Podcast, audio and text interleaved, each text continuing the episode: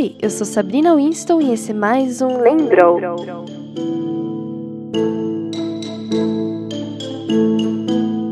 Lembra daquela poção ou aquele feitiço? Ah, tudo bem, estou aqui para te dar uma ajuda com isso.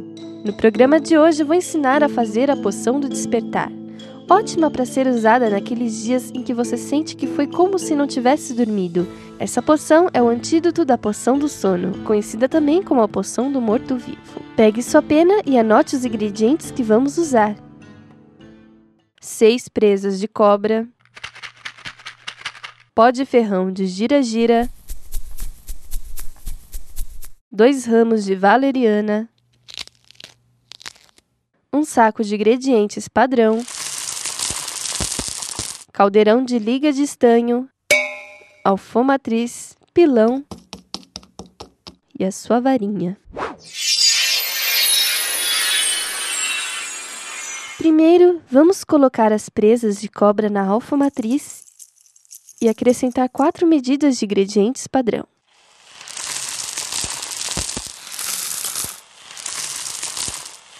Deixe isso de lado um pouco e pegue o pó de ferrão de gira-gira e adicione 4 colheres dentro do seu caldeirão.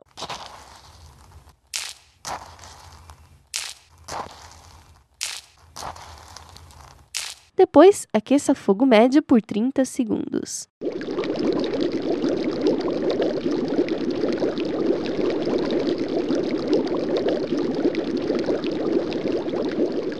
Nem um segundo a mais, nenhum a menos. Muita atenção no relógio.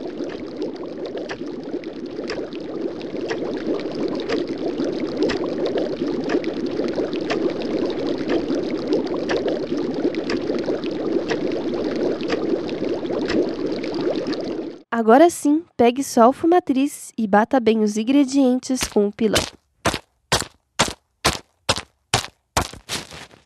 Coloque 4 colheres dessa mistura no seu caldeirão. Mexa três vezes no sentido horário. Faça o feitiço telecinético e deixe a poção descansar por 41 minutos.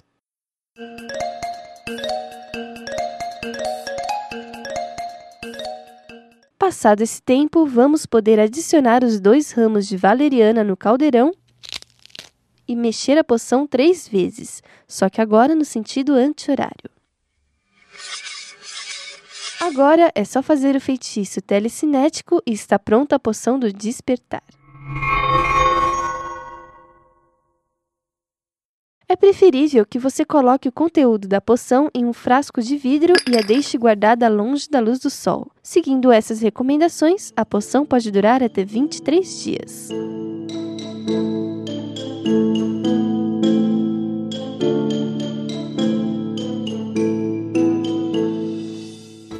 Semana recebi mais algumas cartas e vou escolher algumas para ler para vocês. Camila Dowling, do Chile, me escreveu para perguntar se eu sempre acerto minhas poções e ela quer saber o que pode estar errando nas delas. Bem, querida, eu acerto a maioria das poções, mas de vez em quando acontece algo errado sim. Saiba que ninguém é perfeito. Talvez você esteja errando o tempo que a poção deve ficar no fogo ou no tempo que ela deve ficar descansando. Mas não desista. Com o tempo e com a prática você melhora.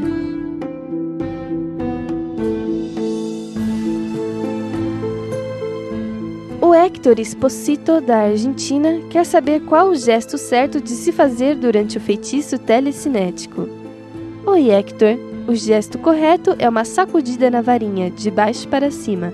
É bem simples, na verdade.